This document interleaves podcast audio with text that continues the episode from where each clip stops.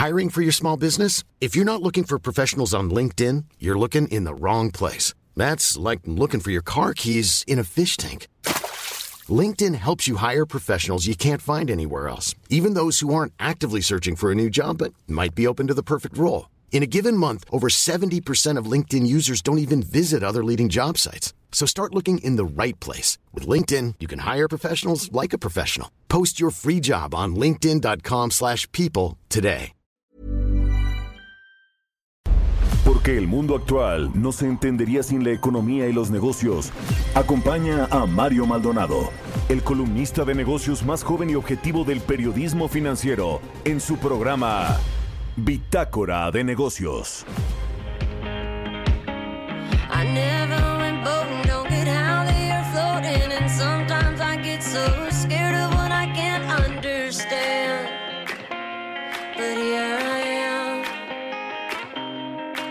Next to you.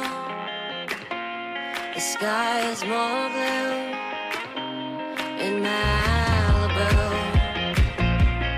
Next to you in Malibu next to you. We watch the sun go down as we're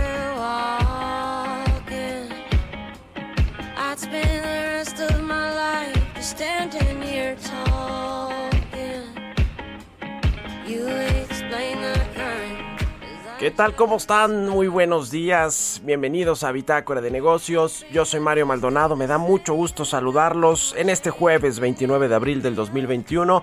Son las 6 de la mañana con 3 minutos tiempo del centro de México y abrimos la barra de noticias del Heraldo Radio. Saludo con mucho gusto a quienes nos escuchan a través de la 98.5 de FM aquí en la ciudad y el Valle de México en Guadalajara, Jalisco por la 100.3 de FM y en Monterrey, Nuevo León por la 90.1 de FM. También al resto de las estaciones que nos retransmiten en otras ciudades y estados de la República Mexicana, en el sur de los Estados Unidos. Y a quienes nos siguen a través del streaming que está en la página heraldodemexico.com.mx. Arrancamos este jueves con un poco de música como todos los días. Esta canción se llama Malibu, es de Miley Cyrus. Y esta semana estamos escuchando canciones de artistas que comenzaron su carrera a muy temprana edad. Pues a propósito de que se va a celebrar mañana viernes, el Día del Niño, este 30 de abril. Bueno, vamos a entrarle ahora sí a la información. Hablaremos con Roberto Aguilar, como todos los días, los temas financieros más relevantes, reportes trimestrales de empresas y comentarios de la Reserva Federal de los Estados Unidos, así como el plan de apoyo de estímulos económicos de Joe Biden impulsan a los mercados y ayer impulsaron al dólar, el tipo de cambio que otra vez pasó arribita de los 20 pesos. India toca nuevo récord de contagios y Apple y Ford anticipan millonarias pérdidas por este desabasto de chips que vaya que le ha pegado a la industria automotriz y también a las tecnológicas, como es el caso de Apple con todo y su reporte eh, pues que fue bueno en términos de ingresos. Vamos a platicar también con eh, José Manuel Arteaga, editor de la sección financiera y económica del Heraldo de México, sobre una entrevista que trae hoy el impreso con el secretario de Hacienda Arturo Herrera. Interesante lo que comentó el, eh, titular de las, de las finanzas públicas del país con el Heraldo de México y vamos a entrarle al tema. Hay que confiar en las inversiones en la era post-COVID, dice Arturo Herrera. Y vamos a platicar también largo con Roberto Madrazo, el expresidente del PRI, ex candidato presidencial, sobre su nuevo libro que se llama México, la historia interminable, cómo librarnos de una cultura política atrapada en el pasado. Lo edita Editorial Planeta y vamos a platicar pues sobre varias cosas que tienen que ver pues con el tema principal del libro, con la política actual, con el PRI actual, con las elecciones del próximo 6 de junio, Morena, el presidente López Obrador, el presidente más poderoso de la historia reciente. Vamos a entrar a todos esos temas. Además, pues eh, Roberto Madrazo y Andrés Manuel López Obrador se conocen muy bien, son tabasqueños los dos, paisanos. y han competido por cargos políticos. Eh, eh, es decir, se conocen muy bien y vale mucho la pena platicar con Roberto Madrazo sobre su libro y sobre pues el entorno político actual que tenemos en México. Así que vamos a entrar a esos temas y, algunos otros, así que quédense con nosotros aquí en Bitácora de Negocios. Son las 6 con 6 de la mañana. Vamos ahora con el resumen de las noticias más importantes para comenzar este jueves 29 de abril.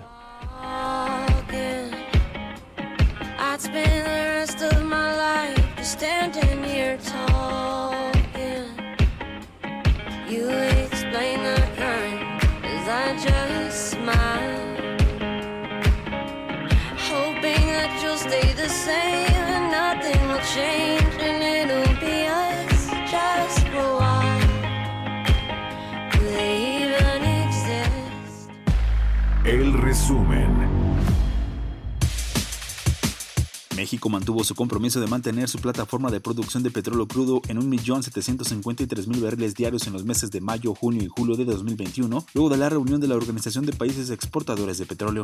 Tatiana Cloutier, secretaria de Economía, invitó al sector de capital privado en nuestro país a invertir en al menos dos proyectos al sur de México, desarrollados en conjunto con las grandes obras de infraestructura que mantiene la actual administración. Roger González, presidente de la Comisión de Energía del Consejo Coordinador Empresarial, señaló que por lo menos se han presentado 120 amparos interpuestos puestos en contra de los cambios a la reforma a la ley de la industria eléctrica, así como un acto de inconstitucionalidad promovido por los senadores de oposición. El Instituto Mexicano de Contadores Públicos solicitó a las autoridades de la Secretaría del Trabajo y del Servicio de Administración Tributaria atender las ambigüedades e imprecisiones de la reforma del outsourcing con el objetivo de poder cumplir cabalmente con las nuevas disposiciones.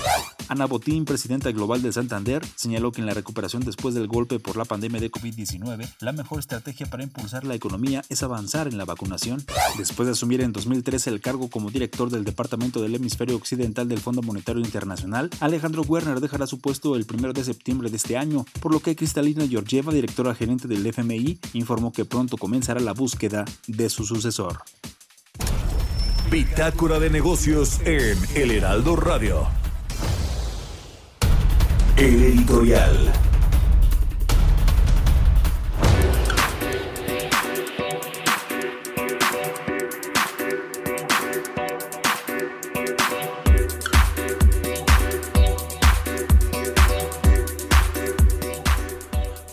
Bueno, pues el presidente Andrés Manuel López Obrador está enojado, anda bravo.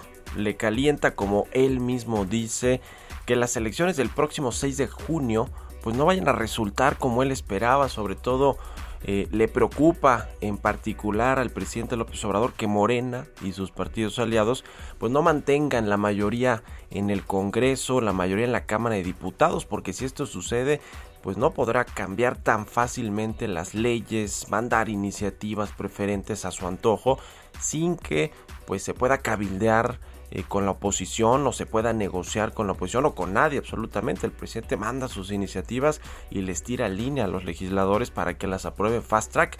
De esas hemos visto muchas este año que, viene bueno ya las elecciones. Y por eso el presidente trae pleito con los jueces que pusieron freno a la contrarreforma energética, los magistrados que consideran inconstitucional su reforma judicial que tiene dedicatoria al ministro presidente de la Corte, Arturo Saldívar, trae pleito con el INE con el Tribunal Electoral por bajar a Félix Salgado y a Raúl Morón de las candidaturas y ponerle candados a esta sobrerepresentación legislativa, trae pleito con el INAI por impugnar el padrón de usuarios de telefonía móvil y con las telefónicas a quienes acusó al propio Carlos Slim de operar una campaña contra esta iniciativa. Y trae, pleito con los medios, que eso pues prácticamente ha sido desde que llegó al gobierno porque cree que deberían de apoyarlo en lugar de hacer nuestro trabajo que es informar y reportar los hechos e investigar por supuesto a los, a los poderosos porque esa es la esencia del periodismo y, relevarlo, y revelarlo.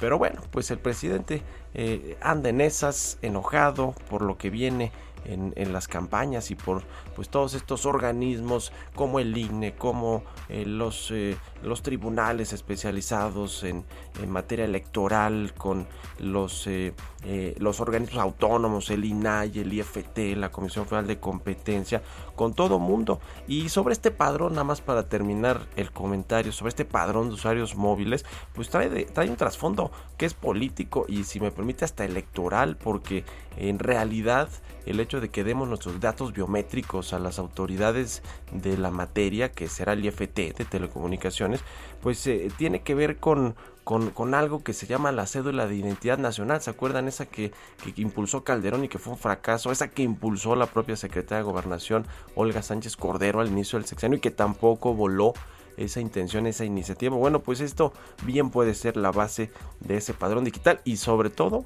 porque el presidente quiere hacer una reforma al INE después de las elecciones. Pues qué mejor ya tener las huellas digitales y todos los datos biométricos y personales de buena parte de los ciudadanos, ¿no? Que casi todos usamos un celular. Hay que 180, 130 o 160, no sé, millones de, de líneas telefónicas y de teléfonos móviles. En fin, es todo un tema de fondo.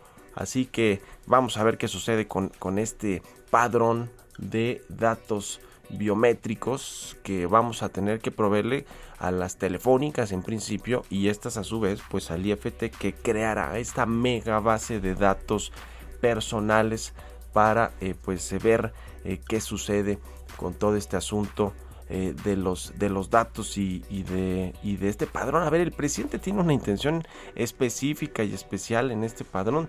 Eh, se trata de, eh, vaya, lo ha defendido ayer mismo, ¿no? Ayer mismo se fue contra el IFT, contra el INAI por haber impugnado esta decisión y, y, busca declarar inconstitucional que estemos los ciudadanos usuarios de los, de los teléfonos móviles, pues dando, dando información, proviendo, proviendo información sobre este eh, asunto. Así que eh, ya veremos qué sucede. Hay detrás de esto no solo la intención, como dicen, principal, el objetivo de que pues se combatan las extorsiones telefónicas, los fraudes telefónicos que bien sabemos y bien sabe la autoridad que están pues focalizados en las cárceles mexicanas, en, en, las prisiones del país, ahí está el problema, ahí se dan las extorsiones telefónicas y los fraudes telefónicos, los secuestros express que se, que se dan a través de estas llamadas. Y el presidente pues parece que más allá de este interés genuino por combatir estos crímenes, estos ilícitos, pues busca tener los datos de todos los mexicanos y concentrar el poder, seguir concentrando el poder y de ese tema vamos a platicar al ratito, le decía con, con Roberto Madrazo sobre su libro que habla mucho de esto, la historia cíclica de México, cada sexenio que llega alguien que se siente todopoderoso y mire que el actual el presidente Observador es todopoderoso, ¿eh? o, tiene mucho, mucho poder y, cambia las cosas a su manera, a su forma de ver y México nomás no sale de este círculo vicioso. Le vamos a entrar al ratito con ese tema. ¿Ustedes qué opinan? Escríbanme a mi cuenta de Twitter, arroba Mario Mal, y a la cuenta arroba Heraldo de México. Economía y mercados.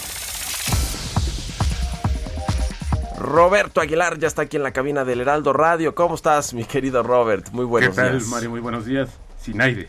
Sin aire, Robert llegó en safe otra vez, mi querido Robert. En 15 minutos vamos a conocer el dato del Producto Interno Bruto de Estados Unidos. la primera lectura se espera una tasa anualizada de 6.1% por lo menos, Mario.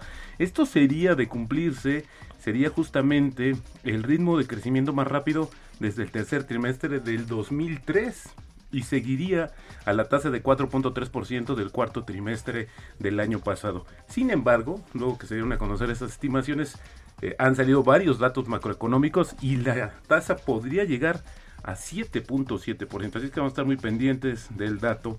Y bueno, fíjate que los mercados bursátiles, pero yo este dato, pues prácticamente de fiesta, Mario. Primero, los resultados trimestrales siguen superando ampliamente las expectativas que se combinaron con los comentarios justamente del jefe de la Reserva Federal de que era demasiado pronto para considerar la posibilidad de retirar el apoyo de emergencia a la economía estadounidense. Los detalles del nuevo plan de apoyo, bueno, que ya se sabía, por 1.8 trillones de dólares en Estados Unidos que presentó ayer el presidente Joe Biden, ayer muy tarde, Pese a que contempla un importante aumento de las ganancias de capital, los futuros de Estados Unidos en positivo, mercados bursátiles de Europa en máximos históricos y como te decía en espera del PIB del primer trimestre.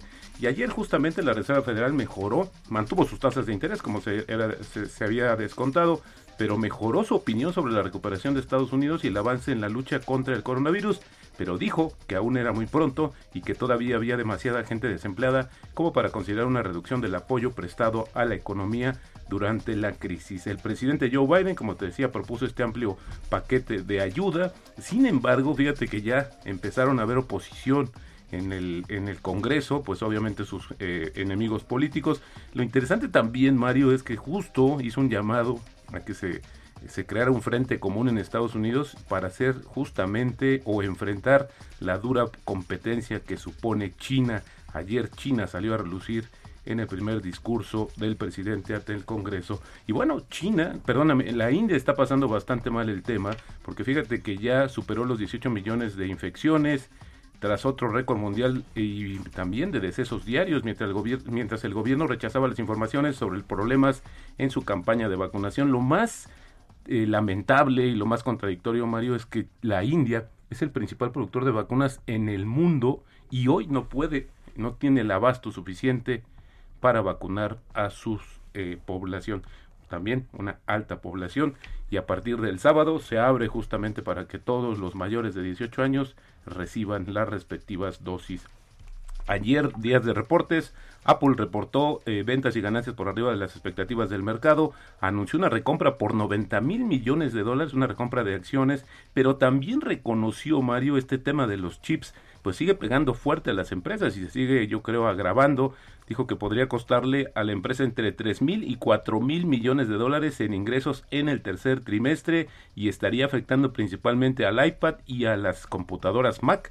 También Ford dijo que también aumentó y superó las expectativas de sus resultados financieros, que espera que la escasez global de semiconductores disminuya este verano, pero el tema podría no resolverse por completo hasta el 2022 y también dijo que la escasez de chips le va a costar alrededor de 2.500 millones de dólares. Facebook también superó las expectativas del mercado en cuanto a ingresos y ganancias, pero advirtió que el crecimiento a finales de este año podría disminuir significativamente, ya que las nuevas políticas de privacidad de Apple pues le van a prohibir tomar datos de los de, los usuarios, que este es su gran negocio y mañana, Mario, mañana se da a conocer el dato también de la primera lectura del Producto Interno Bruto de México y ahí sí no hay muy buenas noticias.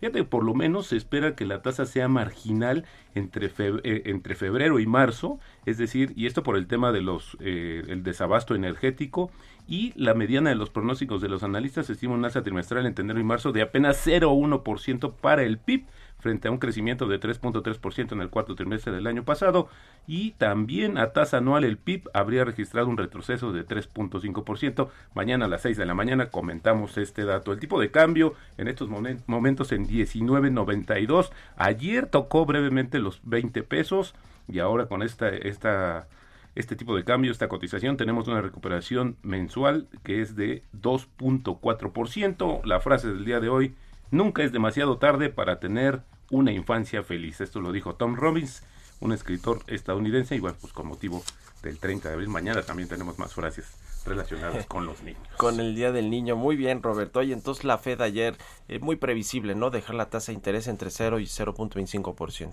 Sin embargo, eh, la lectura que se dio justamente al mercado es que pues dijo que no le preocupaba todavía el tema de la inflación y que todavía el empleo no estaba llegando a los niveles. Así es que pues para al parecer, por lo menos lo que dijo ayer o lo que sugirió es que va a haber apoyo para un buen rato, a pesar de que otras economías ya están levantando también o restringiendo justamente el apoyo que brindaron a sus economías.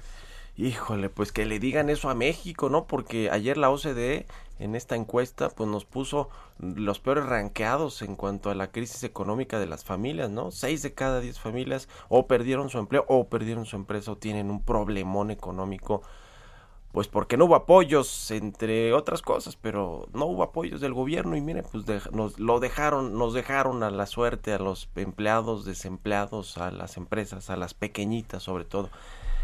Y esto se cristaliza justamente en los datos y las expectativas del PIB. Mientras Estados Unidos podría crecer una tasa mayor al 6%, en México pues esperaríamos un retroceso de 3.5% en el primer trimestre. Así es que pues la receta del presidente Andrés Manuel López Obrador, por lo menos no da resultados para él. Gracias, Robert. Al contrario, muy buenos días. Sigan a Roberto Aguilar en Twitter, Roberto AH6 con 20. Mario Maldonado en Bitácora de Negocios. Bueno, vamos a platicar con José Manuel Arteaga, editor de mercados del Heraldo de México, la sección financiera económica. ¿Cómo estás, querido José Manuel? Buenos días. Hola Mario, ¿cómo estás? Un buenos días, saludos a ti, al auditorio. Pues entrevistaron al secretario de Hacienda, Arturo Herrera, les dio nota. Eh, cuéntanos, por favor. Es correcto, Mario, déjate comento. Eh, para la era post-COVID, México debe generar confianza y trabajar en conjunto con todos los sectores incluido a los inversionistas. Esto nos dijo el secretario de Hacienda, Arturo Herrera Gutiérrez. Él dice que le toca hacer el puente entre el gobierno y los inversionistas, en lo que están buscando sea una nueva era de acercamiento con el sector empresarial. Pero si quieres, vamos a escuchar un poco lo que dice el secretario de Hacienda. Personalmente, colaboración que tenemos que construir sobre él también para generar eh, confianza y esta idea de, un trabajo conjunto con todos los sectores, incluyendo con los, con los inversionistas. Parte de la tarea, yo lo he venido diciendo, que me toca a mí, ser ese puente entre el gobierno y los inversionistas y poder traducir a, ambos interlocutores las preocupaciones que hay en cada uno de ellos.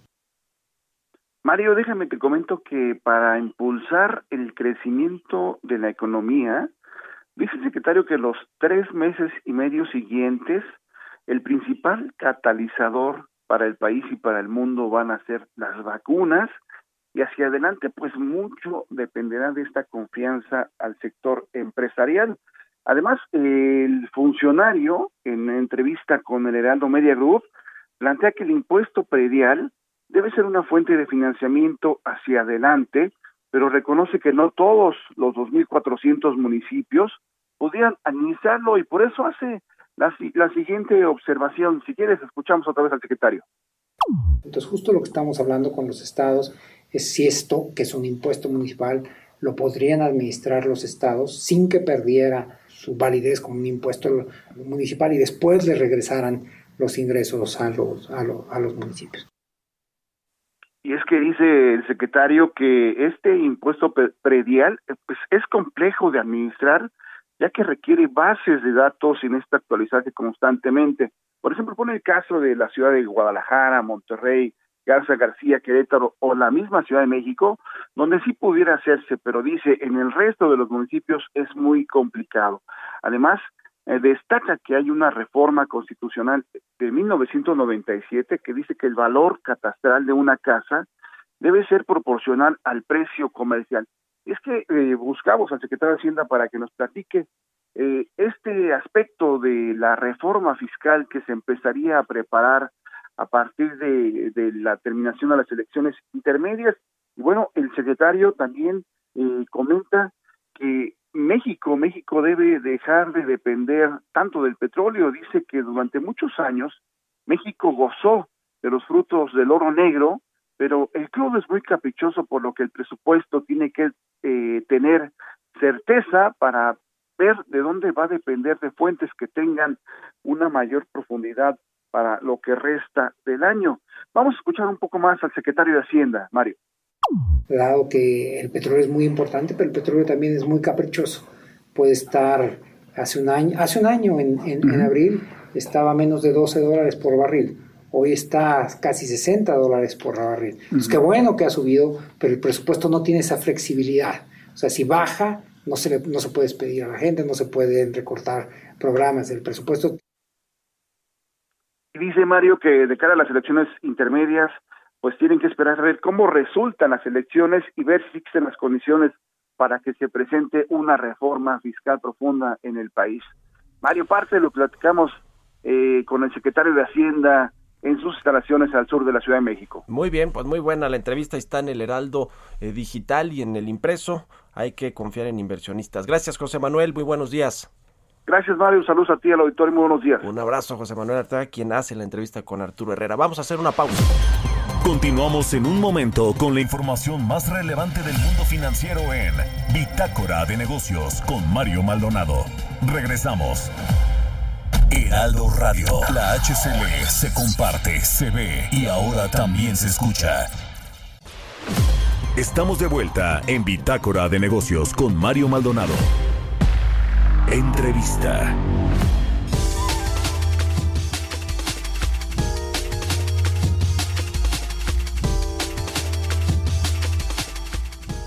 Ya estamos de regreso aquí en Bitácora de Negocios. Son las 6 de la mañana con 30 minutos, tiempo del centro de México. Y bueno, como les eh, platiqué al inicio del programa, está aquí en, la cabina del Heraldo Radio y me da mucho gusto que nos acompañe Roberto Madrazo. Ustedes lo conocen, por supuesto, ex candidato presidencial, ex gobernador de Tabasco, ex legislador, eh, de, que, expresidente del PRI, por supuesto. Roberto Madrazo, me da mucho gusto que nos acompañes aquí. Muy buenos días. Buenos días, Mario. La desmadrugada, perdón, pero qué bueno que andas por acá. Gusto. Me da mucho gusto estar contigo y con tu auditorio. Pues mira, este libro que, que tú ya eh, has escrito tres o cuatro libros antes, antes de este, está muy interesante, me, me llegó desde Editorial Planeta, que por, que por cierto ahí compartimos este un poquito el, el timing en, en, el que lanzamos libros con esta editorial, pero eh, este me pareció muy eh, oportuno pues por el, la coyuntura política que estamos viviendo, sobre todo de cara a estas elecciones intermedias muy importantes y las más grandes en términos de elección de candidatos eh, eh, o, puestos de elección popular. Eh, México, la historia interminable, cómo liberarnos de una cultura política atrapada en el pasado. Cuéntanos, Roberto, cuál es, digamos, la intención de este libro, qué buscas que la gente que lo lea, pues se, lleve, este, qué, qué quisiste poner, pues, sobre la mesa en este libro de México, la historia interminable.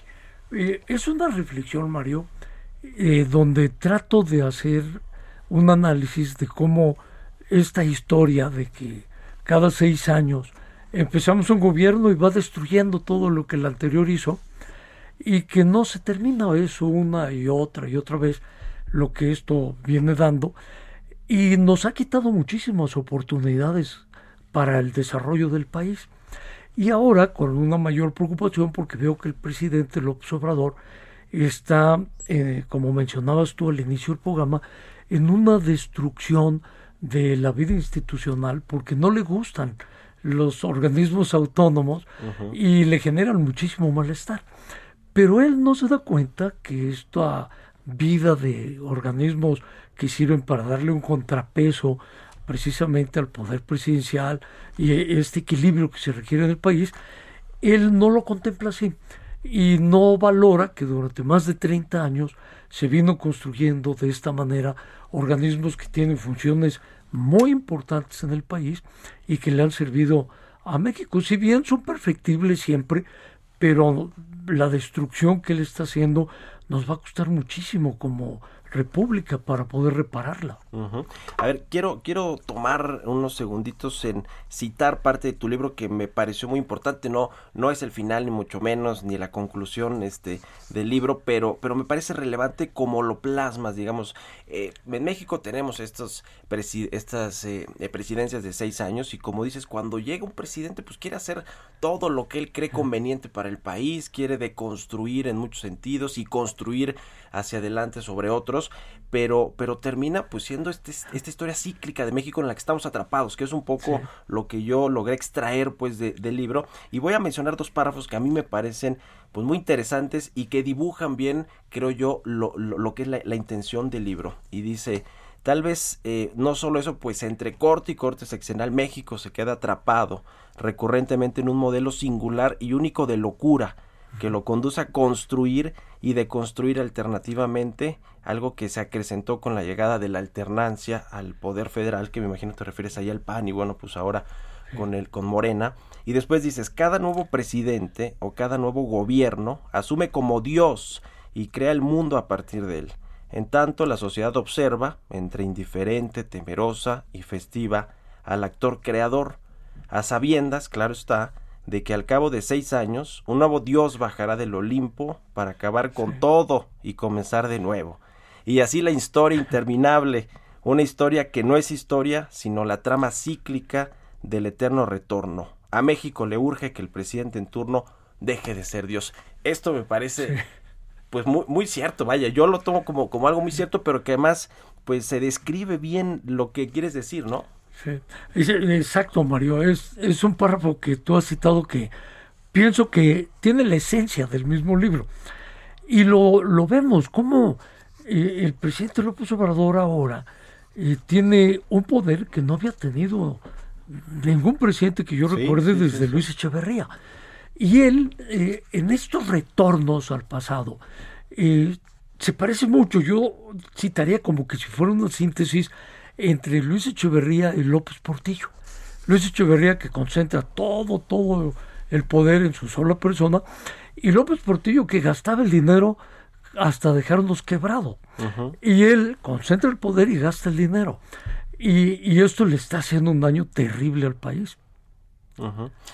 Ahora, eh, la alternancia, creo que este es un parteaguas importante. Después de más de 70 años del PRI, llegó el Partido Acción Nacional eh, con Vicente Fox, luego el, eh, la ciudadanía, la democracia le dio otra oportunidad al PAN con Felipe Calderón, después regresaron al PRI con Enrique Peña Nieto y ahora de alguna manera hay otra alternancia de izquierda o lo que sea que represente Morena, pero digamos es otra opción eh, política que, que a los ciudadanos pues les convenció y quisieron tomarla va a ser transaccional este, este, esta cuarta transformación, digamos, así como se dio con el PAN, vamos a tener por lo menos 12 años de morena o de izquierda, eh, lo que representa eh, Andrés Manuel López Obrador. Eh, quizás sí, y todo dependerá de cómo vayan desarrollando sus políticas públicas, porque cuando Vicente Fox llega y efectivamente saca el PRI de los Pinos, en aquel momento se esperaba que hiciera la transición, que fuera a fondo, que cambiara el régimen,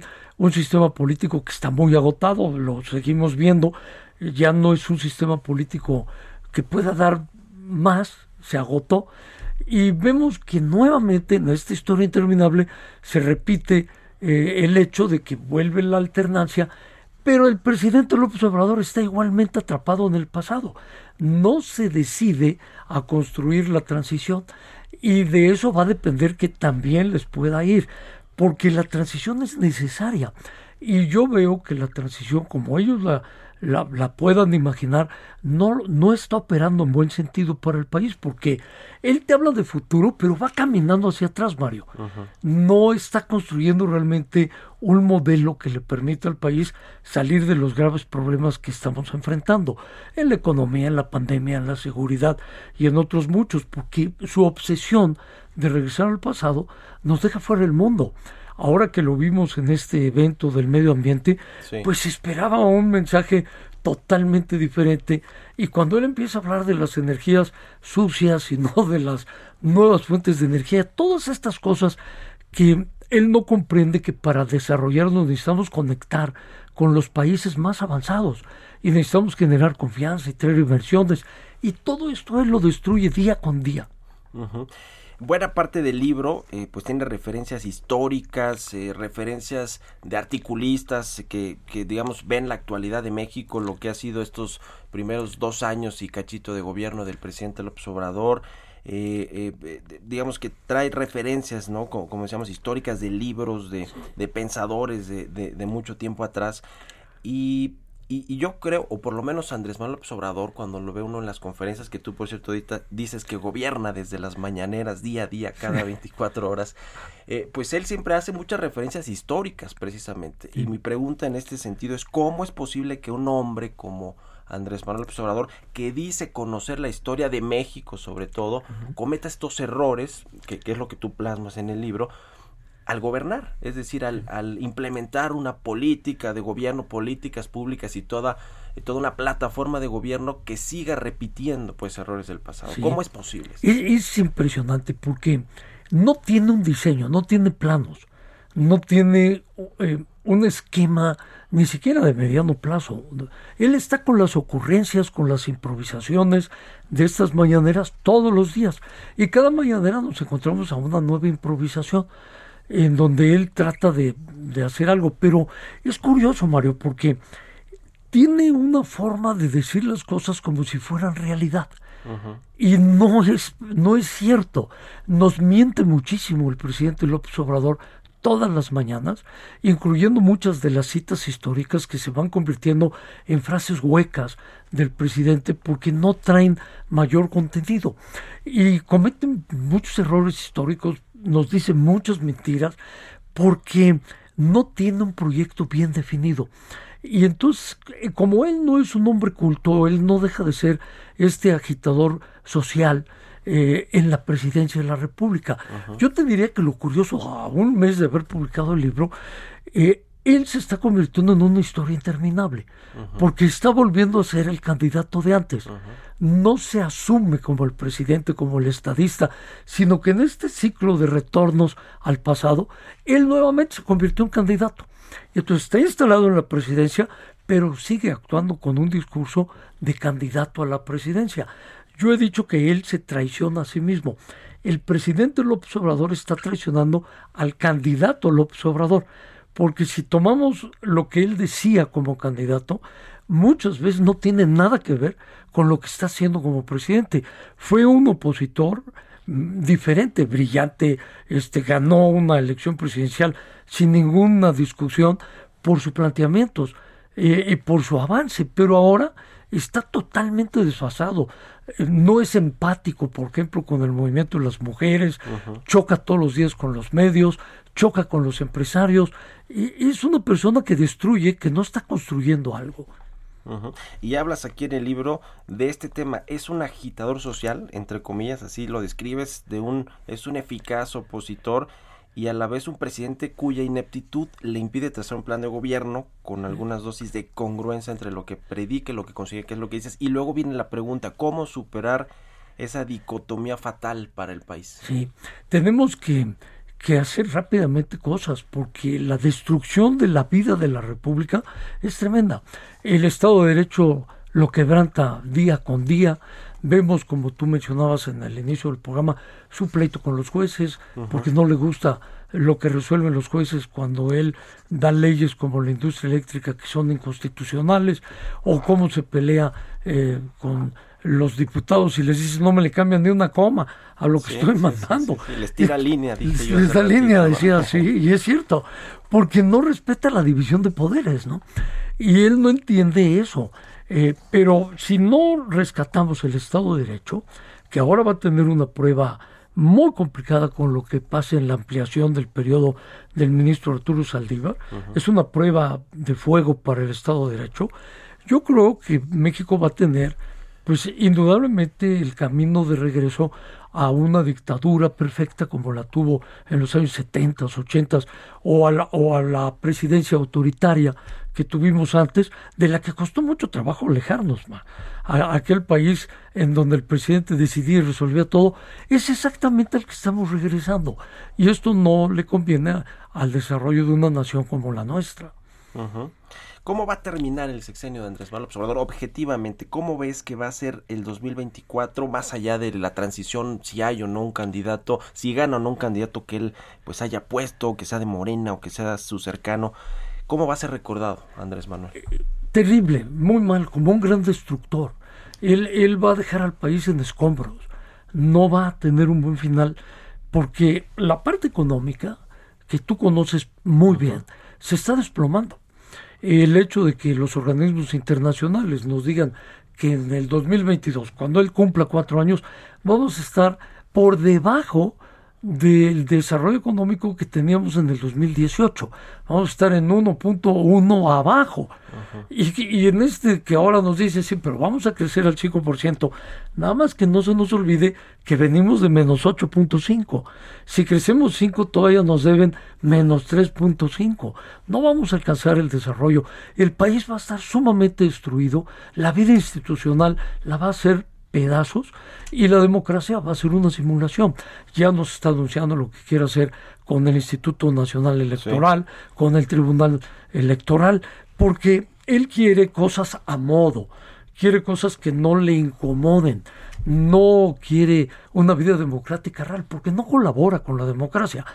En su lucha esta famosa de la corrupción, ¿cómo vemos con claridad que él deja a un lado el Sistema Nacional Anticorrupción plantea sus 50 puntos para combatir la corrupción, alejado de un sistema que costó tanto tiempo y, la participación valiosísima de muchas organizaciones, porque él no tiene realmente un compromiso. Voltea hacia otro lado cuando sale lo de Pío López Obrador o lo de la prima Felipe Obrador o lo de Pigmenio Ibarra.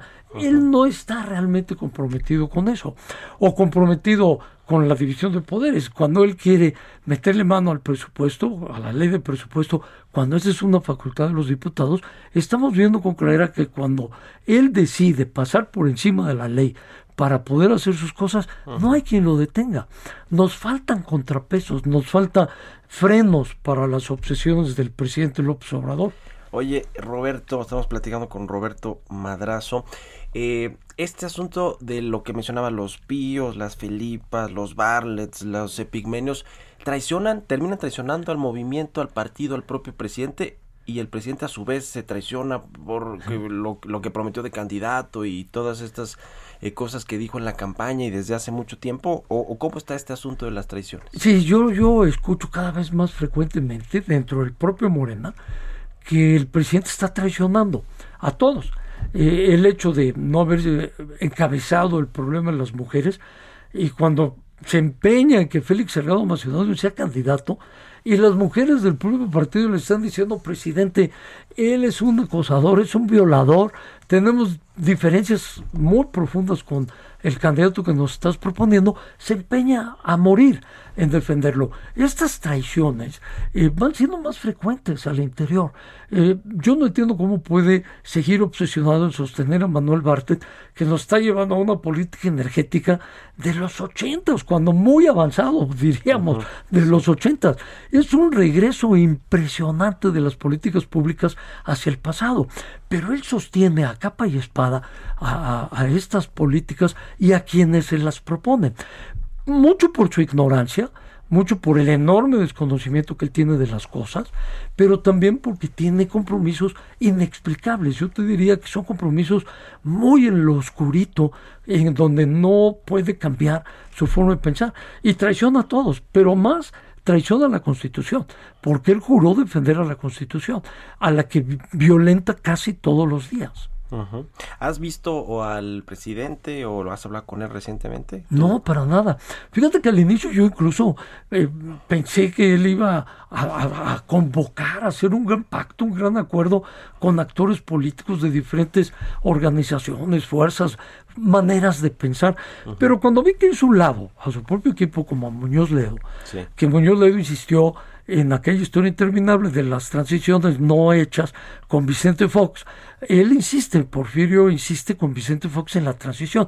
Llega López Obrador y le insiste nuevamente Porfirio con la transición. Y ahora vemos que uno de los políticos al interior de Morena más maltratados es el propio Muñoz Ledo, que le ayudó mucho a construir una plataforma electoral para ser candidato a la presidencia de la República él no está convocando a nadie, gobierna solo, no escucha, tiene excesos ideológicos con los que trabaja, trae como tapones en, los oídos en donde no escucha a nadie, yo creo que ni siquiera a sus propios colaboradores.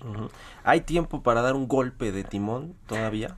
Mira, en el, en el libro yo digo que él es un presidente que manda, pero que no tiene el mando, porque nunca ha puesto las manos en el timón de mando cuando mucho nos dará un golpe de timón eh, con el micrófono, digo yo no de timón, sino un golpe de micrófono, porque no suelta el micrófono, pero él no trae el país, no trae, curiosamente, pese a que lo recorre, está en los poblados, va a todos lados, no trae el pulso. Y se ha vuelto muy indolente, por ejemplo, con los muertos. Llevamos, de acuerdo a los especialistas, más de 400 mil muertos, o de 500 mil muertos, y él es indolente, él no siente el dolor de las familias que han perdido un familiar. Algo le ha pasado al presidente, algo se rompió dentro de él que lo, lo está alejando de la empatía con los problemas sociales. Cuando fue a Tabasco en plena inundación, a su tierra, con sus paisanos, con su gente, les dice, no me voy a meter al agua, porque qué tal si me enfermo. Sí, sí, sí. No, Qué cosa. Oye, eh, a ver, Roberto, ¿cuánto hay de autocrítica tuya? Tú eres parte de esta eh, historia cíclica interminable de México. Tú fuiste gobernador de Tabasco. Es eh, tu paisano Andrés Manuel Observador, competiste con él, presidente del PRI, candidato a la presidencia, digamos, fuiste parte importante de la política mexicana reciente ¿Cuánta autocrítica hay? Yo por ahí leí un, párrafo donde hablas de, la, de la trágica muerte de tus padres y cosas así, pero digamos, en términos políticos y estructurales de lo que ha sido la, historia de México en los últimos 100 años, ¿eres parte de esa, de esa historia interminable? Como, como bien lo apuntas, claro. Yo, yo formé parte de esta historia y por eso la reflexión es muy crítica y autocrítica también de, de mí mismo, porque trato de darle al, lector un valor de cómo están las cosas tanto en gobiernos del PRI, del PAN, de Morena o del PRI nuevamente. Todo esto lo analizo fríamente. ¿Cuáles han sido, por ejemplo, los errores de Ernesto Cedillo cuando le, le da oportunidad al presidente López Obrador no reuniendo los requisitos cuando quería ser jefe de gobierno? ¿O cómo el presidente Cedillo se atora en la devaluación del 95 y, y no tiene un plan para poder enfrentar la devaluación eh, y, la destrucción que esto generó. Eh, los gobiernos, quizás el más eh, librado en esta reflexión es Miguel de la Madrid, porque Miguel de la Madrid en aquel momento recibe un país en situaciones muy complicadas en la economía y sin embargo siendo un presidente un poco gris, pero no de tantos reflectores, pero logra estabilizar la economía. Y soy crítico conmigo porque estas obsesiones que te da el poder, en donde estamos viendo a todos los presidentes de México, eh, también me pasó a mí. Cuando yo quise ser eh, candidato a la presidencia de la República, Mario, llegó un momento que me obsesioné tanto con esta candidatura que me vi solo en el espejo en el que los políticos acostumbran verse y no observé hacia afuera los riesgos que tenía para el partido en el que yo militaba, el, el empeño tan insistente de mi parte en ser candidato. Y bueno, el resultado es que nos fuimos a tercer lugar. Entonces, estas cosas que están en el libro pasan por autocrítica porque los errores en política provienen del uso del poder, sea poco, mucho, regular, lo que tengas, es lo que te produce cometer errores y equivocaciones. Y ahora que las estamos viendo nuevamente, pues estamos tratando de alzar una voz para alertar y discutir y poder debatir de estos errores. Roberto, nos quedan tres minutitos, un poquito menos, y tengo dos preguntas rápidas, facilitas. Una, ¿cómo ves al PRI actual y cómo lo ven en las elecciones? Mira, yo veo al partido que perdió una oportunidad muy valiosa de meses para poder establecer un proyecto de recomposición interna. Eh, sin embargo, me gusta que vaya en una alianza con el PAN y con el PRD y que los tres partidos hayan dejado a un lado las cuestiones dogmáticas y hayan hecho una alianza para México, para que le sirva al país frente a esta destrucción. Ahora lo que les falta a los partidos dentro de la alianza es la propuesta porque ¿qué es lo que va a ser diferente a un partido de otro si no es la propuesta? Ya no es el candidato como antes. Para mi gusto hoy es la propuesta y falta profundizar en ella. Y la última, que es la más fácil, si Morena gana de nueva cuenta las elecciones en el 24, ¿qué presidente le convendría más a México? ¿Claudia Sheinbaum, Marcelo Ebrard o Ricardo Monreal? ¿Qué, qué pregunta tan, tan importante? Era lo más fácil, ¿no? Sí. la de y decir la más fácil. Mira, yo creo que si a lo mejor ninguno de ellos llegaría a la candidatura, porque si gana nuevamente la mayoría del presidente, el presidente lo menos que va a intentar es la ampliación de su mandato. Es lo menos. Lo que yo veo en la, en la visión de futuro electoral es que si el presidente gana la mayoría, va a ir por la reelección. A mí no me cabe duda de que él va a intentar reelegirse. Bueno, pues ahí está. Te agradezco mucho, Roberto Madrazo, que hayas venido aquí a la cabina de Heraldo Radio. Ahí está su libro México, la historia interminable, cómo liberarnos de una cultura política atrapada en el pasado. Lo edita Planeta y pues ahí está disponible en las librerías. Ahí nos vemos en los estantes de las librerías físicas, todo eso. Yo con el de los A mí me da mucho este. gusto compartir contigo el libro de Los Soy el Traidor porque realmente es un gran libro, Mario. Yo quiero felicitarte por tu libro. Es una gran aportación la que nos das a los mexicanos de poder conocer hechos tan importantes en lo que pasó en el tema de los Oya. Muchas gracias, Roberto. Que estés muy bien. Gracias, Mario. Días, Roberto Madrazo. Con esto nos despedimos. Llegamos al final de Bitácora de Negocios. Los dejo aquí en los micrófonos con Sergio Sarmiento y Lupita Juárez. Y nos escuchamos mañana tempranito a las 6. Muy buenos días.